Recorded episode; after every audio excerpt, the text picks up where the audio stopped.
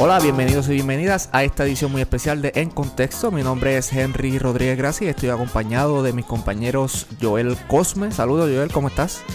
Saludos Henry, un placer una vez más estar aquí contigo. Y también está conectado Albert Torres. Saludos Albert. Saludos Henry, saludos Joel y saludos a todos nuestros oyentes, ¿verdad? Aquí en tiempos de pandemia. Eso es así. Y bueno, hoy en esta edición especial contamos con una invitada especial. Ella es la doctora Sayira Jordán Conde, académica, investigadora, profesora, empresaria y aspirante a la comisaría residente por el movimiento Victoria Ciudadana. Saludos, doctora, bienvenida. Hola, saludos a todos y gracias por la invitación. Gracias a usted por aceptarla.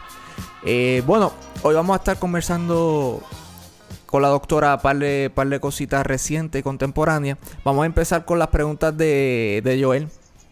Saludos, doctora. A mí, desde que la vi su candidatura, a mí me pareció fascinante, porque estamos hablando de un movimiento de historia ciudadana que yo sé que mucha gente lo asocia, ¿verdad?, con, con movimientos de izquierda, pero que una candidata a comisionada residente diga que es estadista es bien interesante. Entonces, ¿cómo usted se ve representando ese ala estadista dentro del movimiento?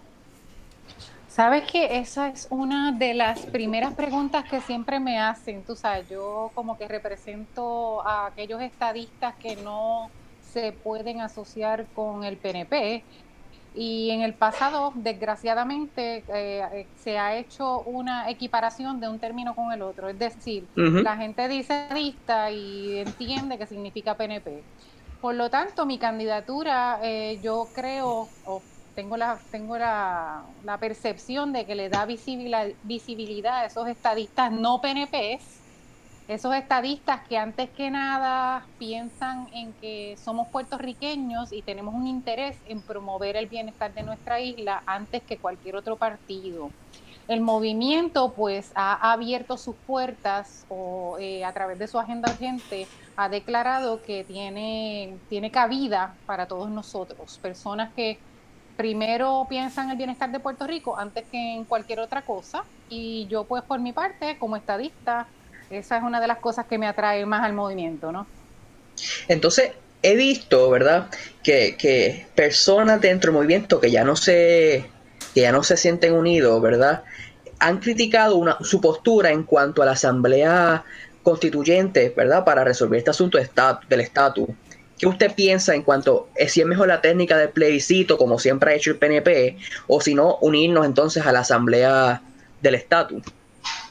Bueno, tú sabes que ya hemos tratado cinco veces de resolver la situación del estatus eh, de Puerto Rico con plebiscitos y no hemos tenido éxito alguno.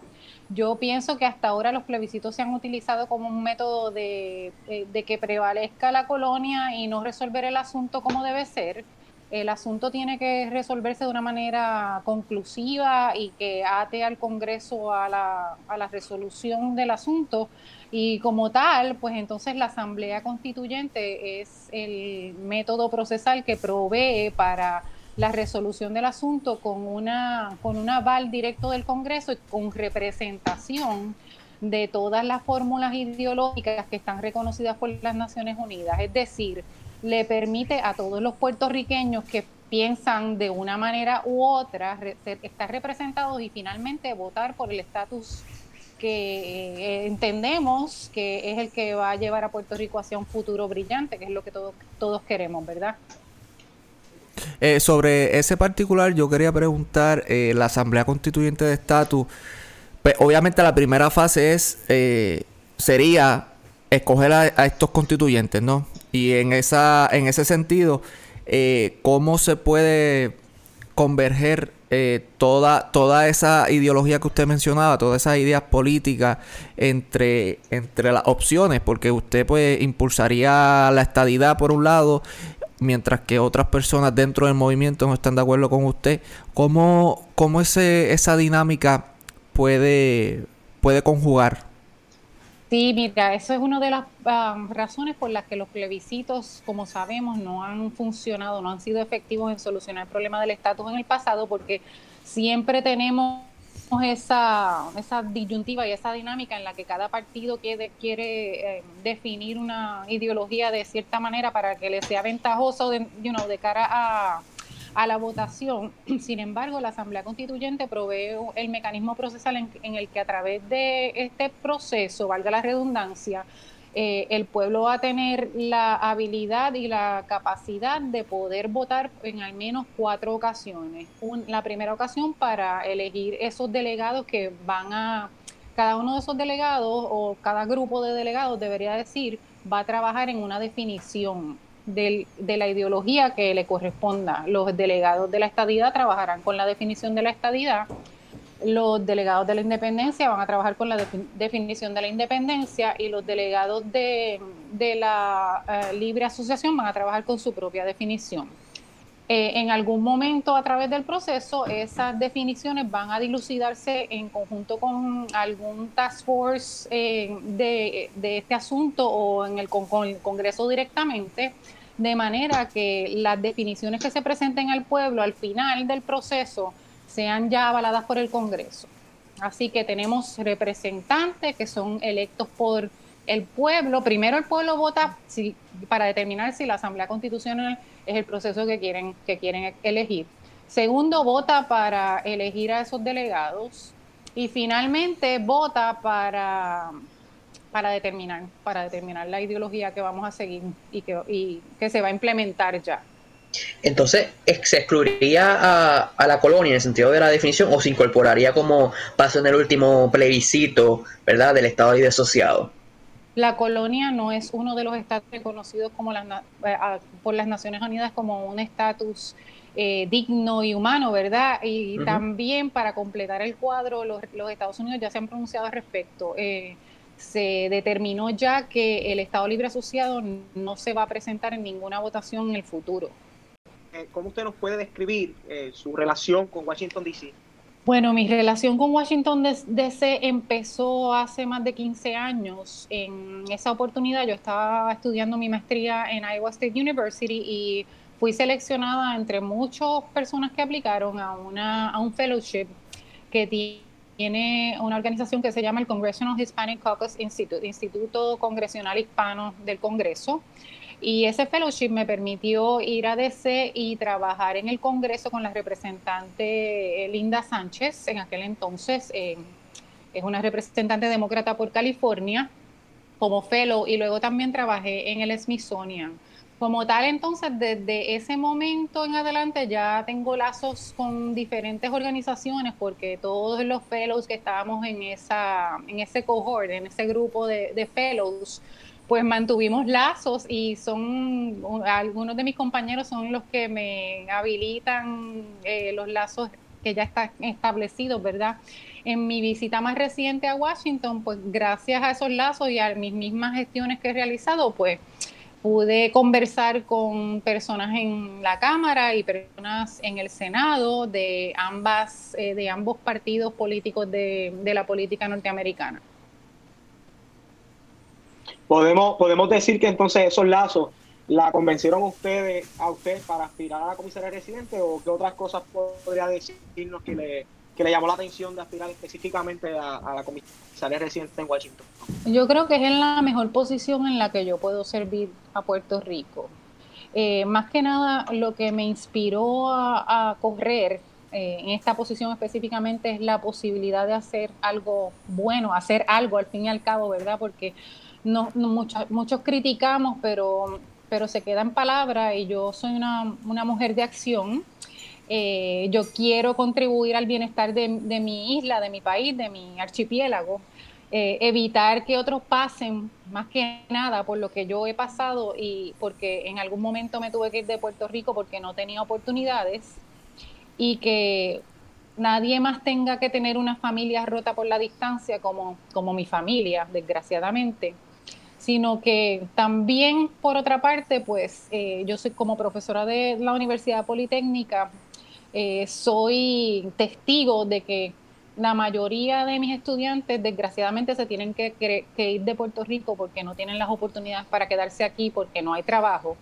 Así que hay muchos motivos. Los motivos del corazón y los motivos de que prácticamente yo creo que mis habilidades y mi formación me capacitan de una manera este, extraordinaria para, para poder servir como un lazo entre Puerto Rico y el Congreso. Doctora, ¿y qué, qué la diferencia significativamente de, sus contrincantes políticos? Bueno, aparte de que no estoy en ningún esquema de corrupción y en ningún partido que, que tradicionalmente ha funcionado como administrador de la, de la colonia, eh, no tengo ataduras con partidos de lo que le conocen, lo que le llamamos el mainland, ¿verdad? No le, no tengo ataduras con ningún partido de la, de la, perdón, de la política norteamericana y yo creo que eso es me posiciona excelentemente para representar a Puerto Rico y no, no estar, no tener esa atadura, valga la redundancia, de tener que representar ni al Partido Republicano ni al Partido Demócrata, que es una de las de las vallas que enfrentan todos los comisionados residentes que han estado tratando de hacer algo en, el Congreso en el pasado. Así que de usted eh, salir electa no, no se identificaría con ninguno de los partidos principales, sería una, una candidata eh, o comisionada residente independiente. Exactamente. Eh, basado en una entrevista que usted hizo al Nuevo Día hace eh, ya bastante, bastante meses, eh, usted dijo que buscaría la derogación de la, de la ley promesa. ¿Qué haría usted para impulsar esa derogación y por qué y por qué cuál es su motivo para, para impulsarla? Bueno, la, ley promesa no es viable ni económica, ni legal, ni financieramente. Es una imposición draconiana y que no tiene validez a nivel de las leyes internacionales porque se nos impone un cuerpo de personas que básicamente tienen el control de la administración en Puerto Rico. El que, el que maneja el dinero maneja las cosas, ¿verdad? Y estos todos estos funcionarios, estos siete funcionarios, este, son se ha determinado que son funcionarios federales y estamos pagando nosotros en Puerto Rico por ello. Bueno, la ley promesa, como dije, no es viable, así que eh, eh, la manera de derogar a la ley tiene que ser que haya un proyecto. Hay dos proyectos ya de legislación que de alguna manera pueden utilizarse para o pueden sentar base para la transición cuando se derogue la ley promesa, que entiendo ya que hay mucha más, eh, un ambiente mucho más eh, receptivo para hacer eso con todas estas eh, debacles que nosotros estamos hemos estado enfrentando a través de los pasados tres, tres, años. Hay dos proyectos que pueden sentar base y esos proyectos básicamente son el mismo proyecto, uno por la senadora Warren y en la Cámara está presentado por la congresista Nidia Velázquez. Eh, yo creo que a este punto hay mucha más receptividad para la cancelación de la deuda, así que los proyectos tendrían que adaptarse a esa nueva realidad. Los proyectos incluyen una comisión para adjudicar la deuda legítima y auditoría. Eh, si es que no hay una cancelación total de la deuda, pues mínimamente hay que auditar la deuda, eliminar la deuda ilegítima y entonces adjudicar y reestructurar la deuda que sí es legítima. Pero como dije, ya creo que a este punto podemos estar hablando y, e impulsar mucho más eh, efectivamente una cancelación de la deuda. Eh, obviamente una de las grandes cosas que trae la ley promesa el título 3, ¿verdad? El, mecanismo para reestructurar la deuda general, los bonos de Puerto Rico y las dependencias gubernamentales. Eh, otra de las grandes cosas, a su vez, pues, es la Junta de Control Fiscal. Eh, ¿Dónde quedaríamos entonces sin una ley promesa, sin un título 3? Sí, la, la Junta... La Junta pues se eliminaría definitivamente. De hecho, el Movimiento Victoria Ciudadana tiene dentro de su agenda urgente, eh, prevé o indica que estamos, eh, nuestra intención es cortarle los fondos a la Junta porque el pueblo de Puerto Rico en quiebra, pagando unos, unos eh, un presupuesto que en realidad al fin y al cabo, si vamos a ver los informes mismos que la Junta ha generado pues no son de provecho porque los acuerdos a los que ha llegado la Junta han sido, no han tomado las previsiones que deberían haber tomado y pueden resultar en una segunda quiebra para Puerto Rico. Como dije, los proyectos a sustituir, a sustituir promesa tienen eh, mecanismos y de hecho, pues estos proyectos definitivamente que podrían incluir otros mecanismos adicionales, pero por lo menos ahora mismo tienen unos mecanismos para un fondo de compensación eh, administrado por una comisión de auditoría que eh, puede de alguna manera sustituir al proceso del título 3. Entonces, eh, de usted salir electa, ¿verdad? Ya hay un proceso de título 3 corriendo. ¿Cómo, cómo, cómo usted trabajaría eso? Todos esos acuerdos a los que ya se han llegado y se han ratificado a través del Tribunal del Título 3, pues tendrían que ser revisitados definitivamente. No, eh, mira, este, no hay nada que no se pueda hacer que no sea detener la muerte. Así que yo soy una eterna optimista en ese sentido. Yo sé que no necesariamente va a ser lo más fácil entrar en disolver acuerdos ya ratificados, pero sin embargo también tenemos por otra parte que el Tribunal Supremo está dilucidando y debería haberse pronunciado ya ah, sobre la constitucionalidad de, los nombramientos. Están atrasaditos ahí. Por ahí tenemos varias alternativas. En el ámbito judicial también tenemos un, ámbito donde podemos luchar en contra de promesa y de la Junta y de esos acuerdos que se han llegado que en realidad no son acuerdos beneficiosos para el pueblo. Joel. ¿Usted estaría de acuerdo con que Estados Unidos le pague a los puertorriqueños reparaciones en daños que hemos vivido todos estos años? Sí, mira, sí, bien preliminarmente yo he conversado y esto no es parte oficial del movimiento, es una, una consideración personal que yo he conversado anteriormente sobre eso. Eh, yo creo que puede a negociarse de nuevo, como yo, yo creo que siempre hay cabida y yo no entiendo por qué la gente dice que no, pero siempre hay cabida para mm, llegar a algún tipo de legislación en la que eh, eh, se puede asemejar algo así como a la restitución y las reparaciones que ha hecho el gobierno americano con, la, con, los, eh, con los indios americanos. Así que mm, yo creo que si la ruta fuera desligarse de los Estados Unidos, pues en ese sentido las personas que argumenten por ese estatus político, esa sería una de las avenidas que yo entiendo que deberían negociar. Por la parte de la estadidad, pues no, no creo que esa es la dirección que se tomaría, pero sí es, posible.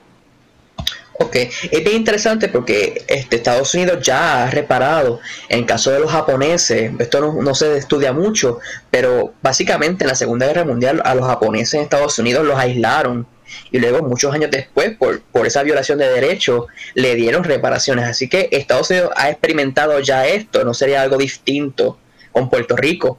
Y como menciono, el caso, el caso más prominente puede ser el caso de, de los indios americanos que tienen una, toda una estructura gubernamental federal que administra reparaciones. Entonces, volviendo ahora a su plataforma, quisiera saber qué usted piensa en cuanto a, a a los, a los, ¿cómo se diría? A los créditos contributivos para las farmacias, para las farmacias en Puerto Rico, algo así como una nueva nueva 36.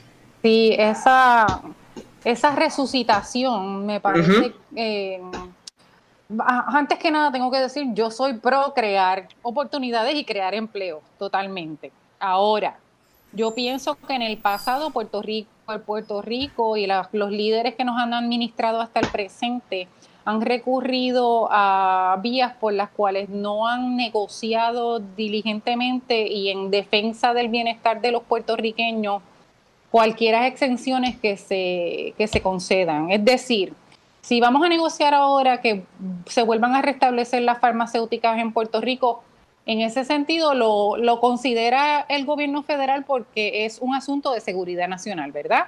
Entonces, si ese es el caso, nosotros tenemos que decir, ok, nosotros tenemos, estamos trayendo algo a la mesa, estamos trayendo toda una infraestructura y un sinnúmero de, de recursos humanos talentosos y preparados para arrancar con el negocio prácticamente de inmediato. Pues, pues negociemos hábilmente, negociemos de manera que las, si es que se tienen que conceder exenciones, si es que se tienen que conceder exenciones, vuelvo a repetirlo porque no me parece la vía más, más favorable, pero si se conceden, entonces vamos a atar la legislación al desarrollo económico de Puerto Rico a través de por lo menos el eslabonamiento de esa industria farmacéutica a la industria local, a través de posiblemente un proyecto que incluya reconstrucción total de nuestro grid energético y a través de un proyecto que incluya un paquete de medidas que al fin y al cabo eh, resulten en el desarrollo económico puertorriqueño para que Puerto Rico no sea tan dependiente de, de ayudas externas. O sea, es buscar prevenir un mantengo corporativo. Exactamente. Entonces, bajo esa misma línea de esas propuestas, ¿qué usted considera sobre la educación STEM? Para mí es fundamental. Yo soy profesora de ciencias de computadora y uno de los ámbitos en los que más he trabajado a través de los años ha sido precisamente en promover la educación STEM desde, desde primaria. Hay un proyecto bien interesante que nos puede servir de modelo, que es el proyecto Ceibal en Uruguay. y también tenemos también el modelo de Estonia, entre otros, que ha, buscado preparar a, a, los niños desde principio a educarse de manera que entiendan la tecnología, no solo la tecnología, sino la ciencia, la tecnología, la ingeniería y las matemáticas, que son las disciplinas, pero también las artes. Así que más que, más que STEM, STEAM, ¿verdad? este, y ese es uno, de los proyectos que yo he mirado más en el sentido de que me parece que así ya se ven, ya se ven los resultados de ese proyecto y los resultados a todas luces son positivos. Y, ahora que menciona Estonia, Estonia declaró como derecho constitucional el acceso a Internet. ¿Usted piensa que eso sería positivo para Puerto Rico? Sí, totalmente. Me parece que a este punto de la historia ya el acceso a Internet es un derecho humano. Sí, definitivamente. Eh, doctora, ¿qué tan necesarias son estas oficinas de PRAFA y, y otras. Por ejemplo, el Senado inauguró una oficina de enlace con Washington, D.C. ¿Qué tan necesarias son estas oficinas y cómo pueden ayudar o desayudar al, a la figura de la comisionada residente? Mira, en mi evaluación de el trabajo de PRAFA, a juzgar por los informes que ellos han rendido, por lo menos yo he, sido partícipe de el más reciente. Eh, la contestación corta es no mucho. Eso es a prima fácil, no mucha, eh, no, no creo que 3 eh, millones de dólares que se le dan a de, de nuestro presupuesto están siendo justificados ahora mismo. Si te vas y visitas el website de PRAFA ahora mismo, te va, yo, para mí es risible que esa sea la cara que le damos al mundo de, la supuesta oficina que es el enlace entre, entre el mundo y, o entre Washington y Puerto Rico. Eh, por esa parte, pues me parece que hay grasa de donde cortar ahí. No puedo decir que abogaría por la eliminación completa inmediatamente, pero sí evaluar el trabajo. Ahora mismo los, los informes que PRAFA rinde me parecen ambiguos y no hay unas métricas eh, que se apliquen. Es decir, si Prafa propone que, está obteniendo casi 3 millones de dólares para hacer ciertas cosas por Puerto Rico, ¿cuáles son esas cosas? Y cuando termine el año, vamos a ver si esas cosas se cumplieron. Claro, rendición de cuentas al final del día. Exactamente. Eh, hablando un poquito sobre su área de expertise en tecnología y seguridad, eh, he visto que en Taiwán y fuera del aire, Joel me decía que en China también han implementado lo mismo. Eh, un rastreo digital, unas fincas digitales de para las personas que están en cuarentena, están rastreándolo mediante su celular.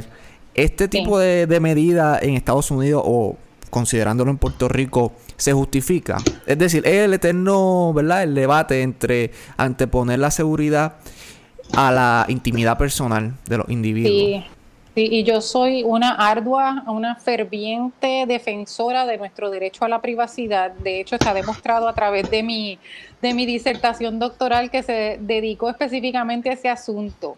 Sin embargo, te puedo decir que hay maneras de implementar las cosas. Eh, no sé si has tenido la oportunidad de ver una aplicación que yo misma junto a, un programador hemos, estamos, eh, hemos estado diseñando, que ya está en prueba y es una, una aplicación que lo que tiene es el efecto decide rastrear a las personas que tienen síntomas o que han dado positivo al virus, pero es una, aplicación que permite hacer eso con, el, con el conocimiento. En Estados Unidos, en el ámbito académico, se habla de ese, ese consent, ¿verdad? Con el consentimiento del usuario. Yo creo que en los tiempos en los que estamos viviendo vamos a tener que quizás renegociar un poco. De hecho, ya, ya hemos renegociado mucho nuestra, nuestra privacidad por conveniencia. Eh, así que es, es, manera de es ver cómo es la manera más más eficiente y menos ofensiva a los derechos del ciudadano de ejecutarlo. Así que eh, desde su posición usted no antepondría la seguridad nacional a los derechos de, la intimidad. Yo no creo que debemos estar sujetos a Big Brother watching us all the time. Eh, pero en el, el, interés de, por ejemplo, en, el diseño mismo mío se evidencia, en el interés de pues eh, compartir datos, podemos tener una manera de colaborar y, y compartir nuestra información sobre, ok, somos positivos, pues vamos a dejárselo saber a las otras personas para que de esa manera puedan obtener esa información y hacer lo que corresponda. Que sea una cuestión que venga del individuo, que no sea forzada. Sí, a mí me... Joel. Sí, yo quería hacer una pregunta, ¿verdad? Cambiando el tema un poco. En cuanto usted ha sentido, ¿verdad? Que su campaña ha sido discriminada ¿verdad? En cuanto al acceso a los medios de comunicación. Totalmente. en particular, ¿verdad? Yo sé que estoy consciente que usted radicó una querella en la FCC. ¿Qué nos puede mencionar sobre eso? Sí, yo radiqué una querella porque eh, temprano durante mi campaña eh, el señor Acevedo Vilaes tenía un programa de radio en la estación Radio Isla y entendía yo que él ya siendo el candidato prácticamente declarado del Partido Popular, seguía con su espacio en la radio todos los de lunes a viernes por dos horas, por lo tanto eso constituía un espacio de publicidad para él. Así que yo me comunico con la FCC, la FCC conversamos y me traté de comunicarme con, con la emisora, nunca me respondieron hasta el último día que ya aparentemente no tuvieron más remedio y me dijeron en la misma llamada, me dijeron que él ya se estaba yendo. Así que en ese sentido, pues es injusticia. Yo soy una persona que lucha contra la injusticia. Eh, yo no he sido, en mi, en mi historia personal y profesional, ustedes ven la evidencia de que yo no soy política, nunca he estado en realidad en la política activa, otra que no sea luchar por los derechos de los estudiantes minoritarios en, Estados Unidos o los derechos de, de, las personas que yo entienda, que yo encuentre a mi paso que no tienen una voz, pues yo trato de prestarles mi voz si puedo. Eh, pero pues eh, sí, eh, el trato hasta ahora en general, no solamente conmigo, sino en general es que dentro de los medios primarios en Puerto Rico tienden a reconocer y a darle cabida solamente a la representación de los dos partidos tradicionales.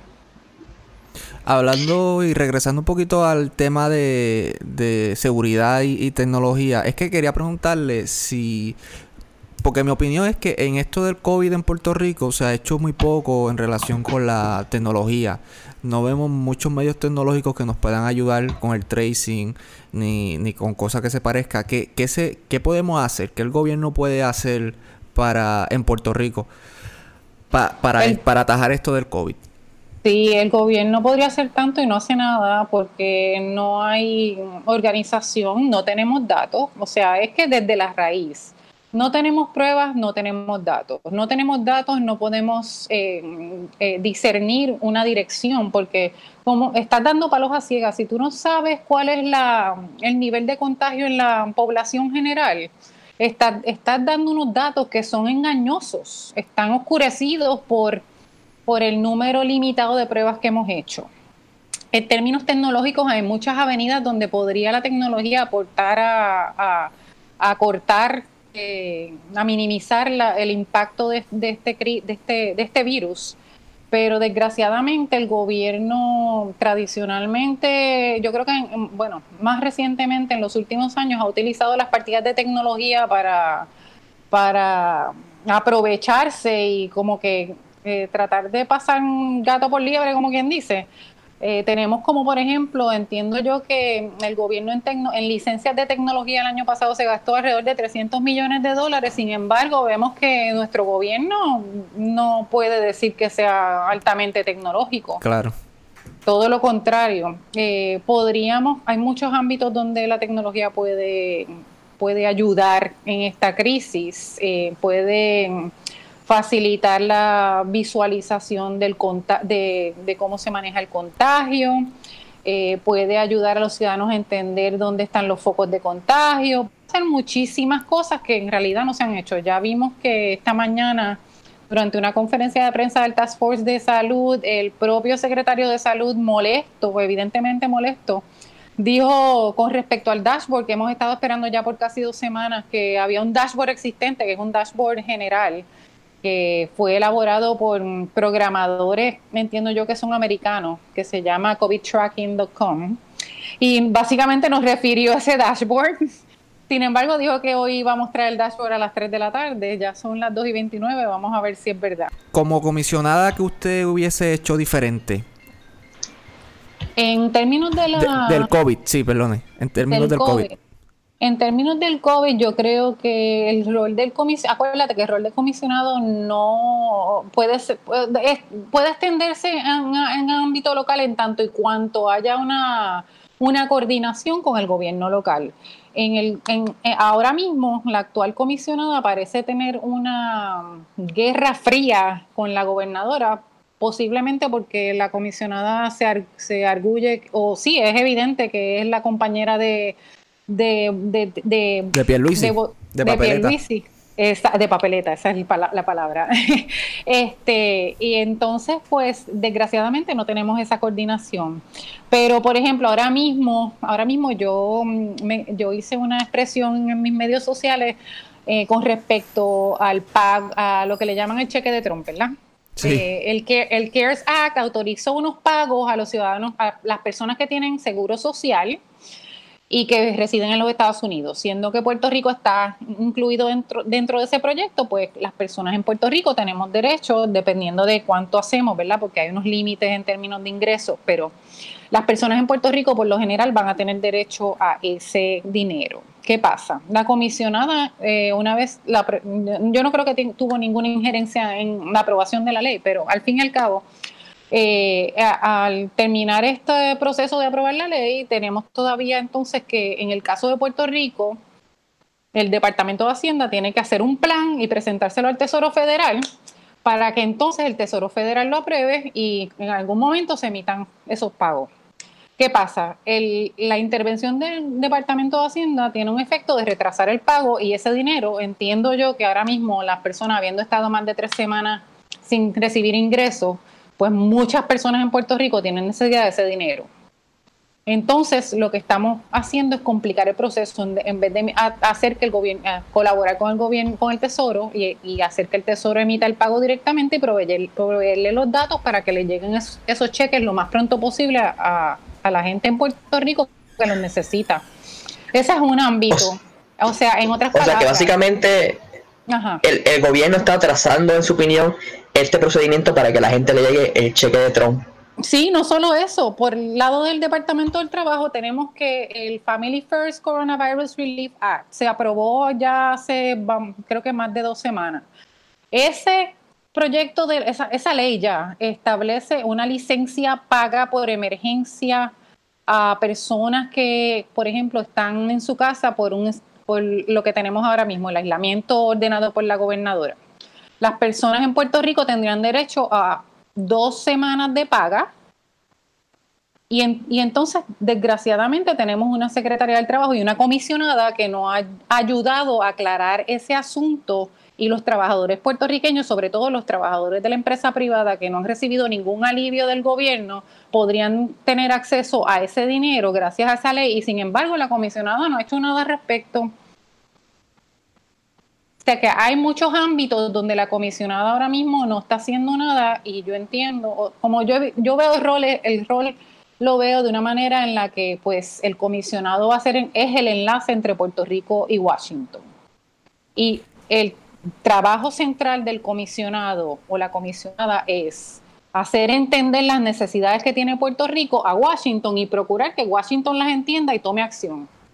Hacienda ha, dado su anuencia o está proponiendo eh, adelantar este pago de los 1.200 eh, dólares. ¿Cree que esto sea una buena movida o deja al gobierno en una posición desventajada si, si no se le reembolsa? Porque imagínese usted. Es que lo que pasa es que Hacienda no va a emitir el pago hasta que el Tesoro no apruebe los fondos porque se van a quedar colgando sin el dinero, sin el reembolso. Y, y tampoco la, Junta va a aprobar el pago hasta que el Tesoro no lo apruebe. Así que estamos atados de manos hasta que Hacienda defina cuál es el plan.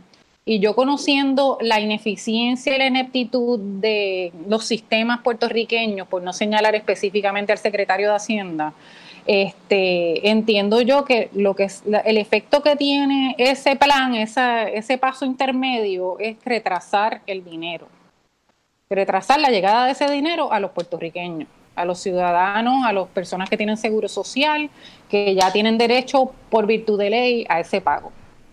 Precisamente hoy el Nuevo Día publicó en su portada que esta pandemia le va a costar a Puerto Rico o esta cuarentena alrededor de 4 billones de dólares a la economía puertorriqueña. Eh, Hacienda, el, secretario de Hacienda dijo que la normalización de la economía va a tomar un poco más de tiempo de lo que vimos con María.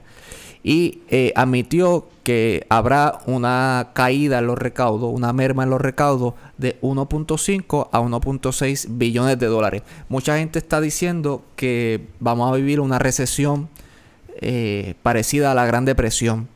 ¿Cómo usted, usted, en primer lugar, está de acuerdo con eso? ¿Que vamos a vivir una recesión a tal magnitud? Bueno, Puerto, Rico está en recesión ya por más, creo, que yo, más por, perdón, por más de 12 años, así que lo que haría sería agravar la recesión. Eh, por otra parte, una de las medidas que sí podemos tomar, enfocándonos en lo positivo, es que el gobierno tuviera en realidad un task force viable y activo, que realidad lo que ellos, como dice el término en inglés, they're paying lip service. Ellos dicen que tienen un task force, pero en realidad no se ha tomado ninguna, ninguna mm, medida en términos de elaborar unas guías para ver cómo, cómo salimos de esto cuando salgamos de esto. Es decir, eh, proponer cuál es el camino que nos toca trazar eh, y cómo reactivamos nuestra economía. Ya hay ah, un reporte del Instituto Empresarial Americano que habla sobre las cuatro señales, los cuatro elementos que tenemos que tener antes de poder empezar a reactivar la economía. Ninguno de los cuatro elementos que reconoce este reporte Puerto Rico eh, está cumpliendo.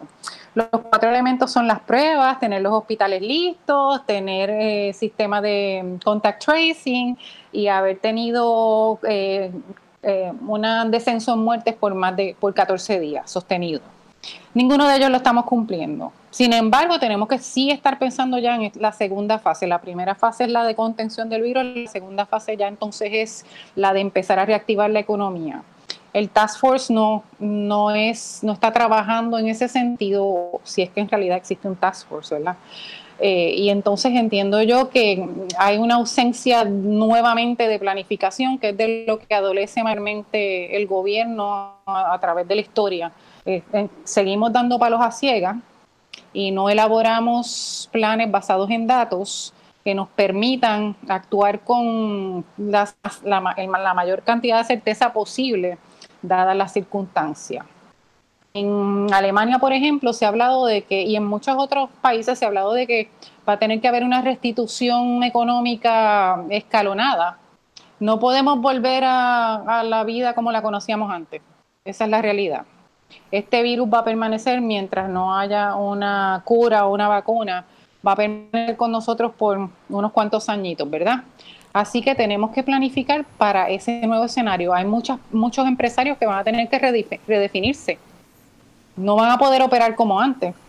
Hay una, ah, va a haber unas, um, unos constructions, una contracciones. exacto. No vamos a poder, vamos, no vamos a poder, por ejemplo, no vamos a poder operar negocios donde haya grandes aglomeraciones de personas, porque entonces lo que vamos a hacer es eh, otra vez empezar a contagiar a las personas.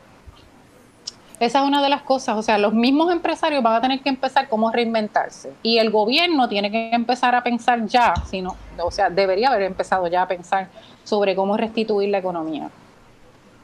No puede ser solamente basado en las ayudas federales. Joel. Sí, yo le iba a preguntar, ¿verdad? ¿Cómo su campaña específicamente se ha ido afectada por esta cuestión del coronavirus? Yo sé que es sumamente difícil, este, ¿verdad? Salir a la calle ahora, no podemos salir. ¿Cómo, ¿Cómo hace? Porque es una realidad que tenemos que hacer campaña para poder darnos a conocer. Pues por una parte me limita porque a mí nadie me conoce. esa es una dificultad. Así que me puedo lanzar a, por ejemplo, a Alexandra Lugaro y yo y, vamos a compartir en las Alexandra en la plaza y vamos a visitar todas las plazas de los municipios, de los 78 municipios.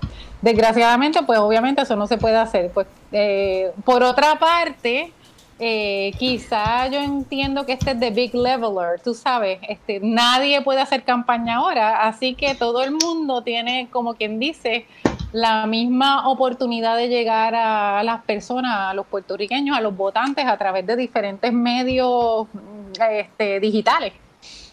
Exacto. ¿Y cómo, verdad, ahora que menciona Alexandra, cómo usted llega al movimiento Victoria Ciudadana si no es política? ¿Cómo se hizo ese contacto?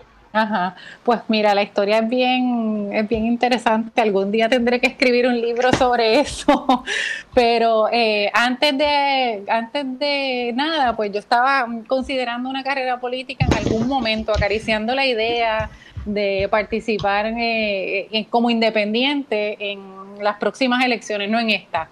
Entonces, eh, había participado del Proyecto 85, que es una organización que está promoviendo la participación, la mayor participación de mujeres en la política en Puerto Rico y ellos, ellas están ofreciendo adiestramientos a través de todo Puerto Rico.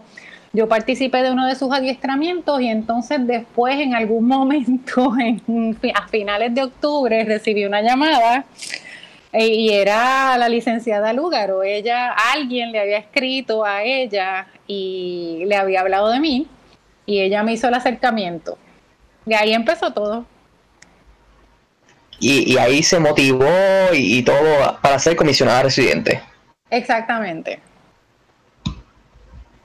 Doctora, para, para, para ir cerrando, ¿verdad? Este, ¿qué, ¿qué, usted como profesional de la tecnología le recomendaría al gobierno en estos, en estos tiempos?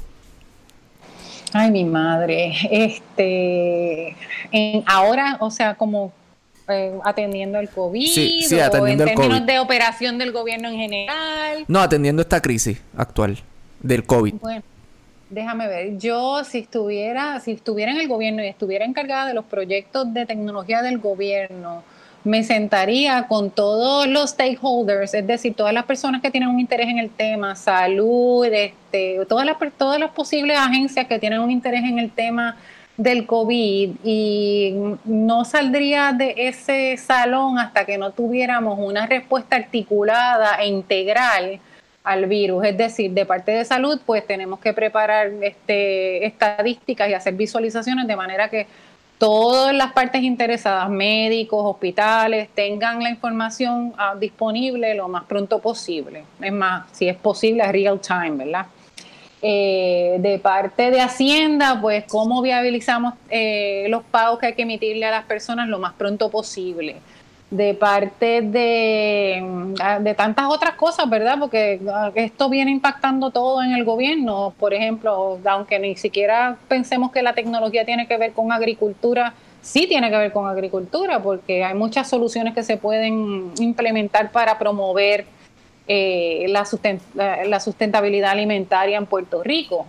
Así que eso sería inicialmente hacer algún tipo de brainstorming amplio y ir delimitando iniciativas y echarlas para adelante y, elaborar una respuesta integrada. ¿Qué usted cree eh, sobre lo que está pasando ahora mismo con, el, con este escándalo de las pruebas, de los 38 millones, de la guerra política entre la comisión o la investigación de la Comisión de Salud y las versiones que da la gobernadora? Mira, yo cuando anuncié mi candidatura, una de las cosas que dije es que ya estoy harta, con J, Y es que, es que la frustración es tan grande que ya ni siquiera la palabra frustración la acomoda, porque nosotros en Puerto Rico cada mañana nos levantamos a leer en la prensa o a ir en la radio o a ver en la televisión cuál es el nuevo escándalo que surgió de esta administración tan, tan corrupta. Así que este, eh, esto es un crimen de lesa humanidad. Eh, ni siquiera, vamos a decir que la gobernadora no supiera nada sobre el proceso que se dio, que en realidad es altamente dudoso que no supiera nada, pero vamos a decir que no supiera nada. Ella es la encargada de esta administración y si ella tuviera liderazgo y tuviera dignidad y tuviera responsabilidad para con su pueblo, como ella dice, ella reconocería que esto está mal sin embargo, la vemos que confronta al pueblo ayer de una manera defensiva y lo, único que hace ella frente a todo Puerto Rico es lavarse las manos. Sí, ayer vimos una, ayer vimos la fase de fiscal de la gobernadora porque esto lo dialogamos por el chat, pero realmente parecía que estaba en una sala del tribunal defendiendo su, su postura con los exhibits, con la, ¿verdad? con los documentos en mano, de una manera bastante, como usted dijo, eh, a la defensiva. Sí, es desgraciado y, y desgraciadamente, sabes que cuando yo fui a Washington y me senté con diferentes representantes del Congreso, una de las, si no la primera cosa que me decían es que el gobierno, los representantes del gobierno en el Congreso y el gobierno de Puerto Rico no tienen ninguna credibilidad en el Congreso ni en Washington. ¿Y qué hace esto? Eh, tiene el efecto de, yo pienso ya se ha empezado a cubrir esta historia en los medios americanos. Yo pienso que eso va a, dar, va a, afectar la agilidad con la que se va a procesar el paquete de ayuda con relación al COVID, desgraciadamente. Así que el, yo dije ayer también que desgraciadamente en Puerto Rico decidieron votar por este gobierno, porque al fin y al cabo es, el gobierno es Roselló Así que esperemos que los votantes hayan aprendido su lección, que tienen que ir a votar si es que quieren que las cosas cambien y tienen que votar por gente que sea honesta y que quiera lo mejor para Puerto Rico y no le importe un partido y no sean corruptos al fin y al cabo. Para finalizar, doctora, ¿verdad? La pregunta clave, ¿por qué los electores deben votar por usted y no por otros candidatos?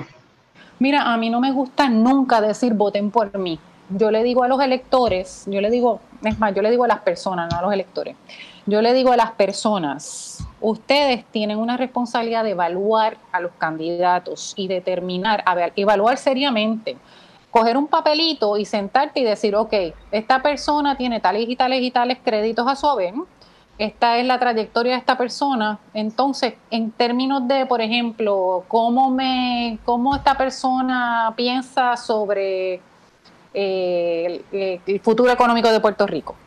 Va, ok, esta persona dice esto, es chévere. O sea, básicamente hacer un ejercicio de evaluar a cada candidato y pensando en sus hijos y en sus nietos, porque el candidato por el que voten ahora no va a resolver los problemas de Puerto Rico en cuatro años.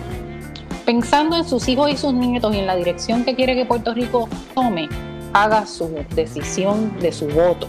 El voto es un deber y una responsabilidad para con, no, no, con nosotros, para con nuestros hijos y nuestros nietos. Así que yo no quiero que voten por mí, yo quiero que voten por el mejor. Yo sé que la mejor soy yo, pero yo no le quiero decir eso a las personas, yo quiero que ellos lleguen a su propia conclusión. Doctora Sayira Jordan Conde, muchas gracias por estar y compartir con nosotros acá. Una, usted es una persona muy accesible, la contacté y rápido dijo que sí, así que muchas gracias por, por compartir esta... Muchas gracias a ustedes, muchas gracias y aquí a sus órdenes. Gracias, gracias. Eh, Joel, para despedirnos, gracias. Gracias, Henry. Gracias, a doctora Jordán, de verdad, un placer. De verdad que su candidatura es bien interesante y digna de estudiar. Gracias, gracias. Albert, hasta luego. Hasta luego. Albert, gracias. Gracias, gracias a ustedes y gracias a la doctora por su disponibilidad. Cuídense. Gracias, doctora.